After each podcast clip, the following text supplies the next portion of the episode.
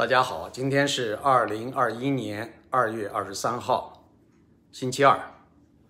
今天呢，美国的股市，呃，这个道琼斯指数涨了这个一百多点，啊，纳斯达克还是继续的下跌，虽然下跌的幅度今天呢不算大，呃，然后我们看到比特币呢，呃，从星期天的这个五万八千点啊，五万八千美元一枚。呃，下跌到最惨的时候呢，下跌到了这个四万，呃，四万五千美元，啊，那么这个差距呢，呃，四万五千应该算四万六千美元，因为五千美元的时候它那个只是下探了一下，迅速的就回来了，呃，所以呢，这个差距呢，差不多是一万两千美元的差距，呃，跌幅差不多是百分之二十左右。呃，这样一种跌幅呢，在比特币的历史上也曾经有过啊，但是这一次，最近这一年多以来，这是非常明显的一次，呃，跌幅很大的。这个很多人呢都说，这个跌，大跌是什么造成的呢？是几个人物，一个几个重要人物造成的啊。其中一个重要人物就是伊隆·马斯克，也就是说特斯拉的总裁啊，他是好几个企业的这个创办人或者是 CEO。那么他就是在星期六的时候发的推文里边就提到了，说比特币和这个以太币看起来比较高，他还没有用比较，他看起来高，呃，same high。结果就这么一这个推文，据说让他遭受了一百五十亿美元的损失，呃，因为他本身这个特斯拉购买了大约十五亿美元的比特币，再加上呢，他这个工厂，他曾经说。以后可能他的企业在进行经营交易的时候，可能也会要使用比特币，所以呢，这个关联性很强。那么特斯拉大跌啊，特斯拉的股票从八百六七十美元，呃，下跌到今天最低的时候 是六百六百一十九美元啊，所以你说这差距很大。所以呢，这几天至少这几天。呃，这个马斯克他已经跌出了世界首富的这样一个位置，这个高位，啊，他跟这个贝佐斯他们两个之间谁是首富？啊，本来呢，这个马斯克在最近一段时间已经超过了贝佐斯，但是由于他这个推文这么一个推文，就立即让他被打回了原形。当然这是开玩笑了，他还是。非常了不起的一个企业家了，虽然他有的时候说话做事也是相当的鲁莽，啊，他曾经就是因为在推特上发文，遭受过美国证券委员会的制裁，包括对他个人制裁一千万美元，还有对特斯拉这个企业制裁一千万美元，这就是因为他这个推文引的祸，这是以前的事儿，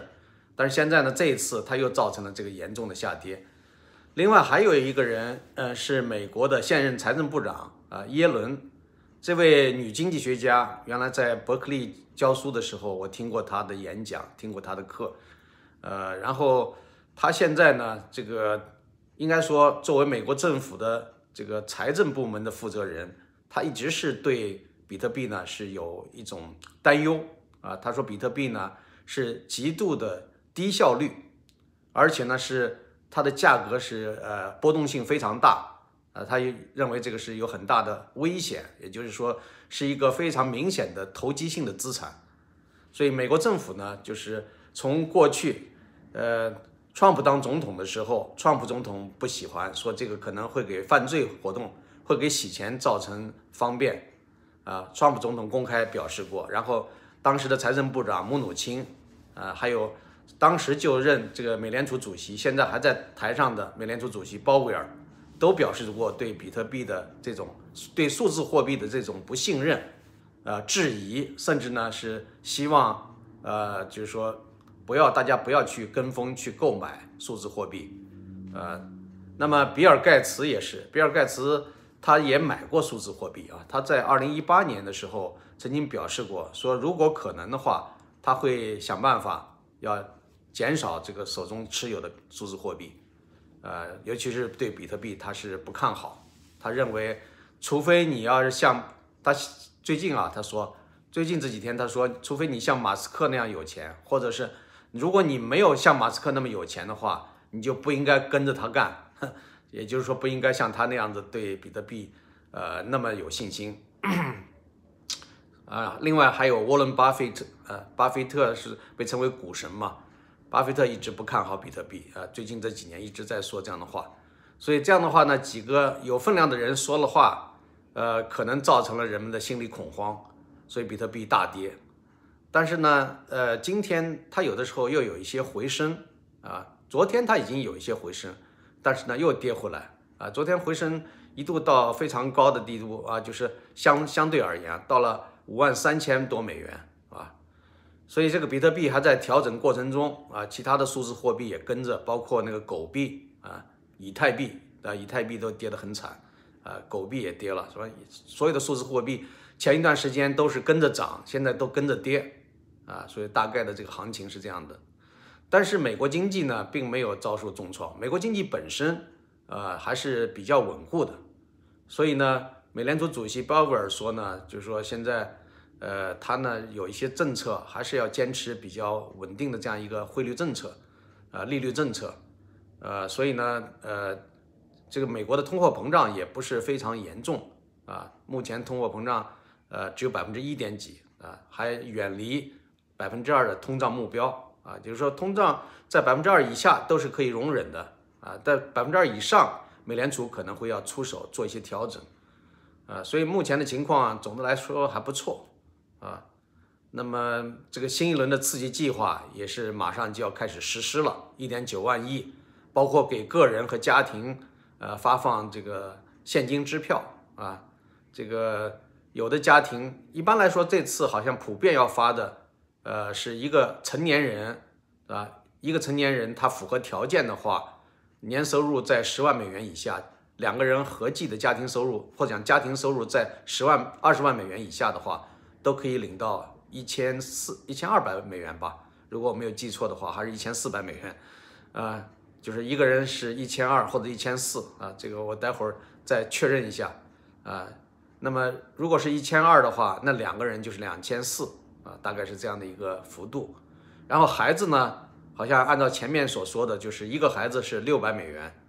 啊。当然，过去呢是有规定，就孩子到底有多少个数量，一般只认三个孩子的数量。如果你有五个孩子，他不会按五个孩子来算。所以这一轮的这个刺激方案是不是是有一个算一个呢？还是说你就算是有五个孩子，也最多按三个孩子来算？啊，这个情况细则我还不太清楚。然后看到中国的新闻非常有意思啊，中国大陆报道，我看到这个有一个标题非常醒目，说习近平。与世界文学，啊，实际上大家都知道啊，这个作为没什么文化的，实际上小学毕业生啊，初中二年级辍学的习近平，啊，总是要给自己脸上贴金，把自己打扮成非常有学问的样子。所以过去他每次访问一个国家，都让这个秘书啊，有人说是王沪宁亲自为他捉刀啊，就是说，呃，列出一一长串著名文学作品和作者的名单，让他去背。呃，所以呢，他其实他背都背不出来，他是照稿念的。我们看到他在俄罗斯是二零一四年二月七号吧，他在那个俄罗斯七所在念的时候啊，念了一长串的名单。他说我啊从小就喜爱俄罗斯文学啊，阅读了非常多的这个著名作家和作品啊，包括这个比如果戈里啊啊莱蒙托夫啊啊托格涅夫啊啊这个。呃，这个车尔尼雪夫斯基啊，啊，还有这个，呃，像契科夫啊，呃，那还有这个，当然托尔斯泰了，不用说了，呃，涅克拉索夫啊等等，列了一长串的名单，对吧？这些作品我们也都读过，我们那个时代就是读过这样的书的人很多。但是呢，习近平到底读没读，是不是读进去了，是不是能记得住，这个就不清楚了啊。对，所以呢。呃，咱们现在也没有机会跟习近平当面，比如说见面聊的话，旁边你可以用摄像机来录一下，我们来聊一聊俄罗斯文学里边的作品和这些人物，看看习近平到底是真读过还是假读过啊？一聊一聊的话就知道了，对吧？所以这个非常搞笑。现在专门新华社呀，还有这个央广网，他们专门来一条一条的来写，就是俄罗斯，呃，就是。不光是俄罗斯文学了，就是习近平与世界文学俄罗斯篇。那么接下来可能就是说，习近平与世界文学，法国篇、德国篇、英国篇、美国篇、意大利篇、加拿大篇、日本篇等等，啊，那么要官方的这个媒体啊，要给习近平创造成一个文学大师啊，这个应该说通读世界所有著名文学作品，包括印度、埃及，呃，什么什么，这个你能想象到的这些大国一些重要的文化，那习近平都读过，他想呃塑造这样一个形象。啊，这个是非常愚蠢的一个做法，这其实是闹一种笑话，对吧？毛泽东大家都知道，虽然文化程度啊、学历并不算高，但是在当时啊，湖南师范，湖南师范呢，按照现在的说法，也就是一个中专，对吧？但是呢，湖南第一师范那个时候还是一所好学校啊。湖南第一师范当时聚集了很多人才，因为那个时候中国的教育普遍程度并不高啊。上过大学的人应该算是寥寥无几啊！当然，那个城市里边有钱的人家，还有乡村一些绅士，他们把孩子送到大城市去读书，甚至出国留洋啊。那个时候，其实这个由于没有这样的一些关卡啊，那么中国的老百姓他们的这种呃接受教育的、寻求教育的自由度还是蛮大的。你从这个省跑到那个省去考一个学校，在那个省去求学是非常容易的一件事情。甚至在有些方面比今天还容易，啊，今天呢，你交通发达了，通讯发达了，但是有很多的跨省接受教育其实没那么容易，不像当时他们就是铺盖一卷，啊，拿了几块这个大洋就跑到哪个地方去投考去了，啊，投考中了以后，那么你的这个住宿啊，你的伙食就有着落了，所以很多家里边没什么钱的人啊，只要有了报名费，能考试过关，那很快就能够得到接济。所以那个时候也是为民国时代真是培养了大批的人才，呃，那 所以你说这个从教育制度上来讲，现在好像更加的先进和发达，但是从教育理念和自由度上来讲的话，远远不如那个时代，啊，这个我们今天不展开说了，嗯，我就觉得这个习近平这个非常弱智啊，非常搞笑，就把他塑造成这样一个呃通读世界文学作品的人。那又怎么样呢？你要是说你真的通读了世界文学作品，你也不适合当一个国家最高领导人吧？要从你的这个文学的修养来讲的话，你或或许要干一些跟文学相关的事情，对不对？啊，当然有人说啊，作为国家领导人不一定非得去搞文学啊，啊，他有这个文学素养对他领导这个国家有利，但是你体现在哪些方面呢？习近平，你的人文素养让我们大家看到了吗？我刚才讲到毛泽东，毛泽东时不时的还引用《史记》里边的故事，一些典故啊，还有二十四史，他读的相当的熟啊，《资治通鉴》他读的相当的熟，还有《水浒传》《红楼梦》啊，这些他都读的相当的熟，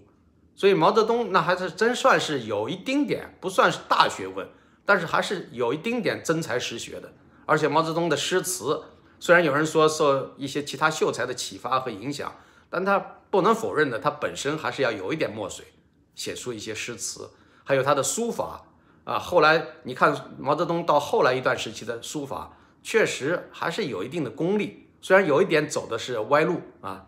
这个他临摹怀素啊啊米芾啊啊，他呃模仿还有这个过去啊呃这个他模仿的人不少吧，应该说，